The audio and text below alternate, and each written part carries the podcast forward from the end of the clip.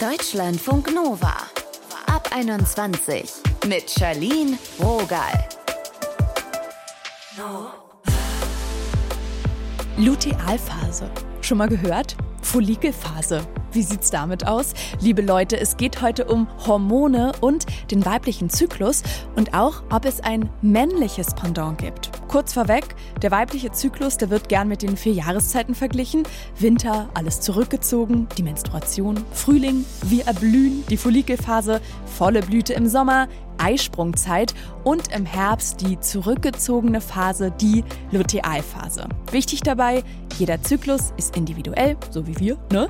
Und die Forschung dazu ist auch noch recht jung. Ihr hört heute, wie zyklusbasiertes Training funktioniert und was PMDS ist. Rebecca hat die prämenstruelle dysphorische Störung. Sie ist Ende 20 und promoviert in einem technischen Betrieb. Hallo Rebecca. Hallo. PMDS? Ehrlicherweise, ich habe noch nie davon gehört. Welche Symptome gehören denn dazu? Genau, also das ist sehr verschieden und man kennt ja vielleicht PMS, mhm. das sind die körperlichen Symptome. Und dann ähm, steht das D eben für dysphorisch und das bezieht sich so auf die mentale Seite. Das heißt, da können dann Konzentrationsschwäche dazukommen, Kopfschmerzen, so ein ähm, Brain Fog, also dass man nicht mehr so gerade ausdenken kann. Mhm, das alles ähm, ein bisschen Müdigkeit. Genau. Ähm, aber auch einfach eine tiefe Stimmung. Also das ist dann, da ist dann nur noch Regen und Gewitterwolken und man fühlt sich nicht gut und will sich zurückziehen. Ist auch traurig. Mir passiert es, dass ich meinen Job kündigen möchte dann mhm. zu der Zeit immer. Und man hat, wenn man eh schon ein bisschen soziale Angst hat, dann kann die sich vielleicht auch erhöhen und man geht nicht mehr so gerne raus mit Menschen. Du hast ähm, ja gerade schon gesagt, du möchtest dann immer deinen Job kündigen. Wie hast du gemerkt, dass du das hast? Also dieses PMDS. Also ich habe das erst vor anderthalb Jahren gelernt, dass es das gibt. Und davor habe ich mich sehr lange gefragt, ob ich irgendwie bipolar bin oder depressiv. Mhm. Aber es ist dann ja auch immer wieder weggegangen und dann habe ich mich wieder gut gefühlt. Aber irgendwie war schon das Gefühl da, dass irgendwas nicht richtig ist. Ja, ist ähm, auch super verwirrend, so krasse ja, psychische Beeinträchtigungen dann zu haben und Veränderungen. Also klar, dass du dann irgendwie dachtest, irgendwas ist los. Genau, aber es ist schon relativ lange. Also ich würde mal schätzen, sechs bis zehn Jahre. Ich weiß es gar nicht mehr so genau, oh, weil man ja im Studium auch immer äh, Deadlines hat und dann kann man sich auch immer durchpushen. Also da mm. muss man gar nicht so sehr drauf achten. Aber es ist schon so das Gefühl, dass man nicht mehr die Kontrolle über seinen eigenen Körper hat. Und das ist sehr verwirrend, weil man dann plötzlich in der einen Hälfte vom Monat Gedanken hat, die man in der anderen überhaupt nicht hat. Und wie mhm. hast du das dann bei dir feststellen können? Ich habe gegoogelt nach den Symptomen und das mache ich nicht so oft. Aber dann ist dieses Wort aufgetaucht und das hat einfach alles so gut gepasst. Und dann war ich mir, dann habe ich noch zwei, drei Monate drauf geachtet, so Cycle Tracking. Mhm. Und dann war ich mir ziemlich sicher, weil eins dieser Merkmale, an denen man ganz gut erkennt, ob man das hat, ist, wenn die schlechte Stimmung und diese ganzen anderen Symptome am Tag der Menstruation weggehen. Und das ist 100 Prozent immer so. Und kannst du dich da irgendwie mit ärztlichem Fachpersonal austauschen?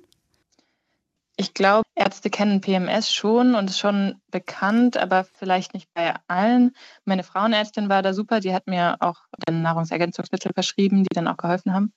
Aber ich habe so insgesamt das Gefühl, dass es noch nicht selbstverständlich ist. Wie kommunizierst du das in deinem Umfeld? Gerade wenn du sagst, dass es noch nicht so selbstverständlich ist. Einige Menschen kennen das nicht. Ich habe dazugehört. Wie machst du das? Wie gehst du, wie offen gehst du damit um? Ist ja auch super privat. Genau, das ist die Frage, ob es privat ist. Aber ich denke, wenn das die Arbeit betrifft und vor allem eben auch die Leistungsfähigkeit, dann ist ein Teil nicht mehr privat. Ja, das und dann stimmt, ja. finde ich es auch vollkommen legitim, darüber zu reden und möchte das auch.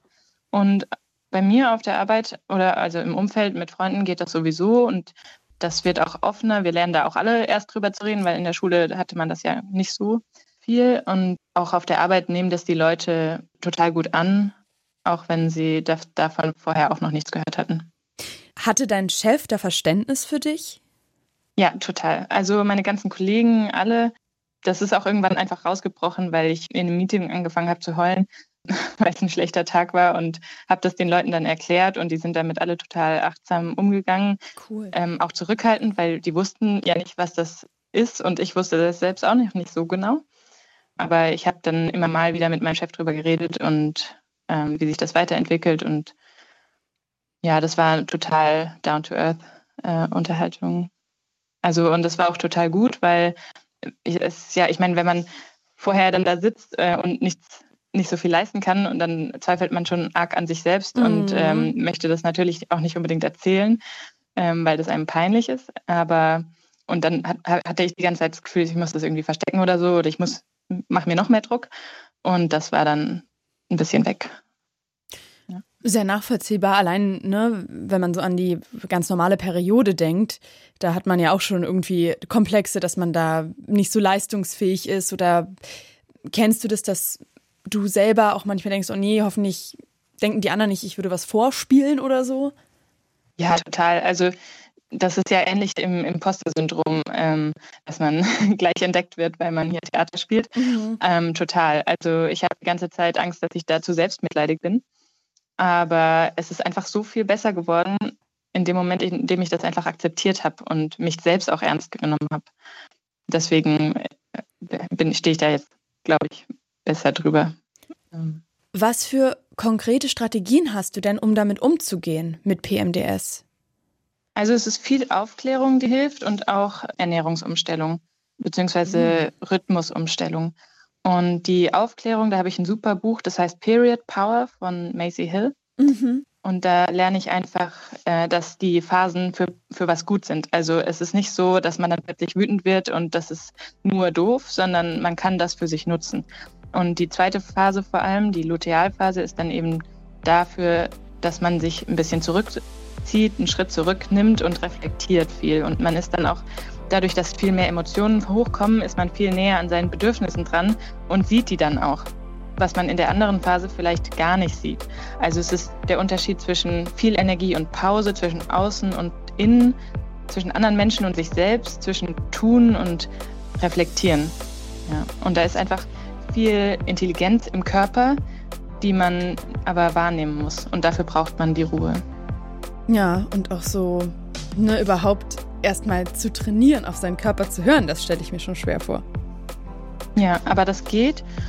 Und was natürlich auch dazu beiträgt, auf der Ernährungsseite ist, sind diese ganzen Dinge nicht so viel Zucker oder Alkohol oder Koffein ähm, oder Tierprodukte, gute Kräutertees wie Frauenmanteltee, Nahrungsergänzungsmittel wie Mönchspfeffer und einfach ein bisschen drauf hören, was man sonst noch so braucht. Schön, dass dir das hilft und dass du da deinen Weg gefunden hast. Danke, Rebecca. Danke dir. Deutschlandfunk Nova. Wir haben ja jetzt gerade vor allem über den weiblichen Zyklus gesprochen. Was viele von euch vielleicht nicht wissen, Männer haben ebenfalls einen Zyklus. Wie genau der aussieht, darüber habe ich mit meiner Deutschlandfunk Nova-Kollegin Magdalena Neubig gequatscht. Wie unterscheidet sich denn der männliche vom weiblichen Zyklus? Ja, also so grundsätzlich muss man sagen, dass in uns allen erstmal die gleichen Hormone wirken, ganz egal welches Geschlecht wir haben, mhm. aber eben in unterschiedlicher Dosis quasi. Aha, okay. Und für den männlichen Zyklus ist vor allem das Hormon Testosteron entscheidend. Alle bestimmt schon mal gehört. Bei Männern ist nämlich dieser Testosteronspiegel im Schnitt siebenmal höher als bei Frauen. Okay, das ist ordentlich. Mhm. Und während ja bei Frauen der Zyklus so knapp einen Monat lang dauert, haben Männer einen 24 Stunden langen Zyklus. Das Testosteron ist nämlich morgens immer höher, weil dieser Vorrat über Nacht quasi immer wieder aufgefüllt wird und dann nimmt das über den Tag ab. Außerdem haben Männer außerdem eine Art saisonalen Zyklus. Im Frühjahr und Sommer ist auch der Testosteronspiegel höher als zum Beispiel im Herbst und im Winter. Abgefahren. Haben denn Männer ähm, auch irgendwie so andere Stimmungen? Also beeinflusst der Zyklus, ähm, wie sich Männer fühlen? Weil ne, vor der Periode bei Menschen mit Zyklus ist es ja auch so, dass sie dann sich müde oder auch mal gereizt fühlen. Ja, also das habe ich den biologischen Persönlichkeitspsychologen Lars Penke von der Uni Göttingen gefragt und er hat mir gesagt, dass Testosteron durchaus einen Einfluss darauf hat, wie sich Männer verhalten. Grob gesagt ist es so, dass Männer, wenn sie viel Testosteron quasi gerade mit sich rumtragen, eher wettbewerbsorientiert sind, so ein bisschen konfrontativer. Mhm. Und wenn der Testosteronspiegel niedriger ist, dann sind sie eher fürsorglich und kümmern sich irgendwie mehr. Voll krass, weil es auch so ein bisschen primitiv ist. Also ich meine, so wie so aus dem Tierreich. Äh, mhm, total. Ja. Kommt ja irgendwie alles so mhm. aus der Vergangenheit. Mhm. Genau, eine Besonderheit ist aber beim männlichen Zyklus, dass sich dieses Testosteronlevel eben auch ändern kann, wenn sie in eine bestimmte Situation geraten. Bei Frauen ist das ja quasi, hat man keinen Einfluss darauf, dass es durchgehend den Monat fährt das so sein Programm ab. Mhm. Aber bei Männern zum Beispiel steigt das Testosteron an, wenn sie an einem sportlichen Wettkampf teilnehmen oder auch wenn sie irgendwie mal angerempelt oder beleidigt werden. Aber eigentlich auch äh, in grundsätzlich, sagen wir mal, positiven Situationen, wie mir das der Psychologe Lars Penke erklärt hat. Zusätzlich gibt es bei Männern aber auch noch den Effekt, dass einfach die Anwesenheit von Frauen, die als attraktiv oder potenzielle Partnerinnen gesehen werden, schon einen Testosteronanstieg auslösen kann. Und das führt bei Männern dann halt auch häufig zu selbstdarstellerischen Verhalten, extravertierteren Verhalten, teilweise mehr Selbstöffnung, dass sie also mehr über sich selbst erzählen und kann in gewissen Situationen auch eher zu Risikoverhalten führen. Oh, arme Männer, das hört sich auch ein bisschen stressig an. Ähm, jetzt aber nochmal zurück zu den Frauen. Ist denn das wissenschaftlich bewiesen, dass die Hormone sich im Zyklus unterschiedlich aufs Verhalten auswirken? Ja, das habe ich auch Lars Penke gefragt.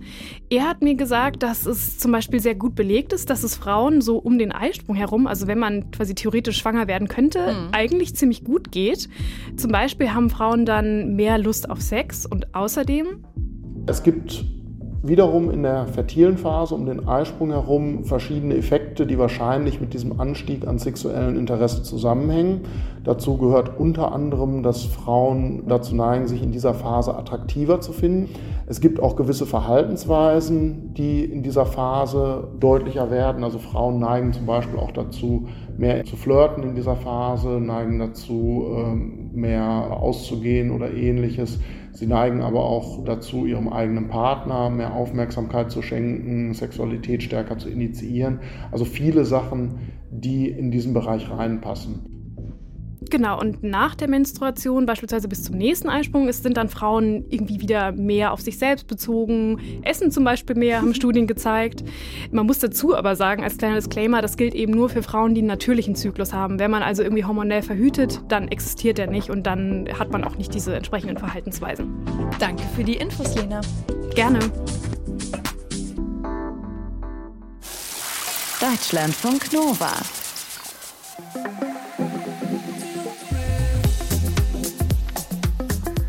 Wer von euch kennt nicht das Internet Gold inzwischen? Wir erinnern uns, die etwas lustige Übersetzung von Michaela Schifrin. I'm kind of at an unfortunate time. ist sehr viel los jetzt. Sehr anstrengend. So like ich kann nicht einmal zum Radfahren, was ich immer mache jedes Monat. I totally understand.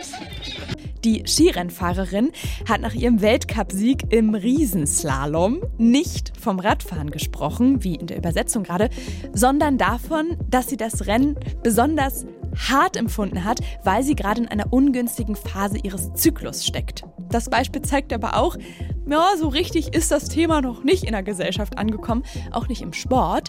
Saba Shakalio ist Physiotherapeutin und Athletiktrainerin beim Frauenteam des FC St. Pauli. Sie forscht zu zyklusbasiertem Training und setzt das auch um. Hallo Saba. Hallo. Du hast ja auch professionell Wasserball gespielt, bis du so 19, 20 warst. Wie und wann ist dir aufgefallen, dass sich deine Leistung je nach Zyklusphase verändert? Das habe ich relativ früh als Wasserballerin gemerkt, dass ich zyklusabhängig eine Leistungsschwankung innerhalb des Monats erlebe. Aber beim Schwimmerin und Wasserballerin ist es auch anders. Äh, das macht sich natürlich diese Hormonschwankung anders bemerkbar als bei allen anderen Sportarten. Inwiefern? Äh, ja, im Wasser fühlt man sich auch ein bisschen schwerer, äh, wenn man in einer bestimmten Phase des Zyklus ist. Es kann daran liegen, dass einige Frauen Probleme mit Wasseransammlung in den Beinen haben, äh, wenn die kurz vor der Periode sind. Und das ändert komplett das Wasserlager und man schwimmt anders und die Technik mhm. ändert sich auch und man fühlt sich, als ob man auf einmal 100 Kilo wäre und ein paar Tage, nachdem man äh, seine Tage bekommen hat, es ändert sich komplett wieder und man fühlt sich deutlich leichter. Total abgefahren, dass das auch so konkret, sag ich mal, nachweisbar ist. Wie war das bei dir? Hast du im Studium damit angefangen, dich dann, sag ich mal, intensiver damit auseinanderzusetzen? Oder wie kam das, dass du jetzt Expertin auf dem Gebiet bist? Ja, die Leistungsschwankung der Frauen innerhalb des Monats hat mich immer interessiert, ganz früh. Ich habe auch mein Abi im Bereich Sport gemacht und ähm, dann habe ich auch entschieden für mich, ich will in diesem Bereich forschen und ich will auf jeden Fall Frauen helfen und ich will auch Leute aufklären, wie die weibliche Physiologie funktioniert, weil ich selber als sehr junge Athletin Probleme hatte und Experten, Expertinnen gesucht hatte damals und keine Antwort leider bekommen habe. Also mir ist sehr früh aufgefallen, dass eine große Wissenslücke im Bereich Leistungssport herrscht, was Physiologie der Frauen angeht. Mhm. Wie nutzt du dein Wissen jetzt? Im Triathlon, auch privat einfach? Ich mache unterschiedliche Sachen. Erstmal, ich forsche über Frauen. Die Wissenschaft ist leider sich nicht so einig, was die Leistungsschwankungen von Frauen innerhalb des Zyklus angeht. Es gibt widersprüchliche Ergebnisse. Ich versuche aber auch mit Athletinnen darüber sprechen. Und durch diese Kommunikation, die ich mit meiner Athletin habe, äh, versuche ich auch Trainingspläne für die fertig machen, die äh, individuell angepasst sind und auch auf den Hormonen Profil der Frauen eingehen. Was genau ist dann ein zyklusbasiertes Training? Im Leistungssport trainieren wir immer nicht mit der gleichen Intensität oder nicht mit dem gleichen Trainingsumfang. Manchmal trainiert man ein bisschen intensiver und manchmal trainiert man weniger intensiv. Das ist sozusagen ein Muss im Leistungssport. Sonst äh, werden wir einen Leistungsabfall erleben, wenn wir immer mit der gleichen Intensität trainieren. Das heißt, diese Periodisierung mal intensiver, mal weniger intensiv, das gibt es schon im Leistungssport. Und bei zyklusbasiertes Training geht es darum, diese Phase bei Frauen ausnutzen, wenn die mehr anabole Hormone zum Beispiel ausschütten, dann werden wir diese Phase, versuchen wir in dieser Phase mehr intensivere Trainingseinheiten planen, um die Leistungsreserve der Frauen auszuschöpfen. Und wenn in einer Phase eher ja, äh, katabolisch ist, das heißt eher abbauende Hormone im Vordergrund stehen, dann versuchen wir in dieser Phase mehr regenerative Einheiten und weniger intensive Einheiten einplanen. Aber jede Phase des Zyklus hat eigene Eigenschaften. Man kann nicht so generell sagen, ob es eine gute oder eine schlechte Phase gibt. Ah, okay. Kannst du mal genau darauf eingehen, was man weiß, wie der Zyklus den Körper beeinflusst? Also schwankende Emotionen kenne ich. Ja, genau. Wir Frauen, auch Männer mittlerweile kennen das, dass diese emotionale Schwankung innerhalb des Monats vorhanden ist bei Frauen. Und es wurde auch in Wissenschaft sehr gut belegt, äh, woran das liegt, weil die Stresshormone, also zum Beispiel Cortisol, eine höhere Konzentration in der PMS-Phase haben, also ein paar Tage bevor man seine Tage kriegt. Mhm. Aber die Stresshormone, die wirken ja nicht nur auf unsere Psyche, die wirken natürlich auch auf unsere Leistungsfähigkeit. Und darum geht es auch bei zyklusbasiertes Training, dass man mit der Physiologie der Frauen arbeitet und nicht gegen sie. Ist das denn weit verbreitet im Leistungssport, dieses Wissen und das auch anzuwenden? Sind da alle offen für? Leider nicht. Das hat mehrere Gründe. Erstens, Frauen sind extrem in sportwissenschaftliche Studien runterrepräsentiert. Die wurden jahrelang von experimentellen Studien ausgeschlossen, weil man Menstruationszyklus als einen Störfaktor gesehen hat. Aber man hat immer die Ergebnisse von Männern genauso auf Frauen übertragen, ohne auf ihre Physiologie zu achten. Mhm. Und auf die andere Seite, es ist natürlich kann auch aufwendiger sein, wenn man solche Trainingsprätisierungen anbietet, aber es lohnt sich immer, weil wir wollen immer längerfristig gesündere und leistungsfähigere Athletinnen haben. Und solche Trainingsperiodisierung können nicht nur äh, Leistungsfähigkeit von Frauen optimieren, die schützen auch natürlich ihre Gesundheit. Mhm. Ja, ich muss sagen, so dieses Klischee, Halbwissen oder einfach nur Annahmen geht bei mir eher in so eine Richtung, Sportlerinnen nehmen eher alle die Pille, damit der Zyklus quasi gar nichts mehr zu tun hat in dem Leben und in den, im Training. Das hat man tatsächlich früher sehr oft gemacht, aber wir wissen mittlerweile, dass Frauen, die die Pille nehmen, keinen Vorteil unbedingt gegenüber von Frauen haben, die einen physiologischen Zyklus haben. Genau das Gegenteil. Der Zyklus der Frau ist wie eine Berg- und Talfahrt. Wenn man die Talfahrt wegnimmt, nimmt man auch die Bergfahrt weg. Das heißt, wenn man die katabole Phase wegnimmt, hat man auch keine anabole Phase mehr. Und diese anabole Phase brauchen wir, um zum Beispiel Muskelaufbau zu verbessern. Ich kann mir vorstellen, wer das jetzt hört und interessiert ist an zyklusbasiertem Training, erstmal eine kleine Überforderung ist jetzt da.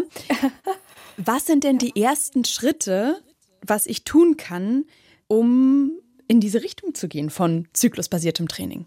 Also Frauen können erstmal damit anfangen, dass sie sich mit der eigenen Physiologie besser auseinandersetzen. Das ist sehr wichtig, nicht nur im Bereich Sport, sondern im Bereich Ernährung und auch äh, Gesundheitsversorgung.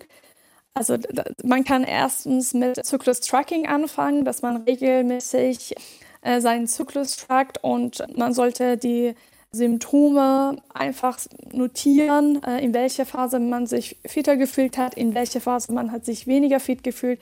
Gibt es bestimmte Symptome, in, die in einer bestimmten Phase immer auftauchen, wie zum Beispiel eine gewisse Erkältungssymptome oder Müdigkeitssymptome. Und man kann auch äh, sich Notizen machen, ob man beim Training besonders sich fitter oder nicht so fit gefühlt hat in einer Phase. Und wenn man das zwei, drei Monate macht, sieht man ein bestimmten Muster, dass man in einer Phase sich fitter gefühlt hat und in einer anderen Phase sich weniger fit gefühlt hat. Und so kann man sich auch Trainingspläne schreiben und weiß man auch, wo man äh, einfach seine beste Leistung hat. Also erstmal tracken und auf den Körper hören. Danke, Saba, für das Gespräch. Genau. Ja, sehr gerne. Jetzt am Ende des Podcasts habe ich noch eine Frage an euch. Habt ihr Lust, mit uns zu quatschen? Wir würden uns gerne mit euch zum Thema Ghosting austauschen. Also wenn Menschen, gerade im Dating-Kontext, auf einmal verschwinden.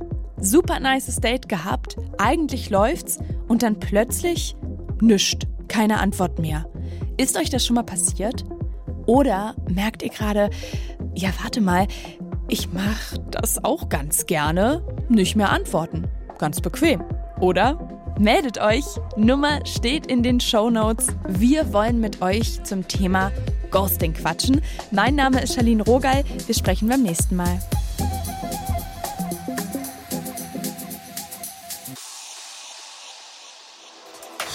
Deutschlandfunk Nova ab 21.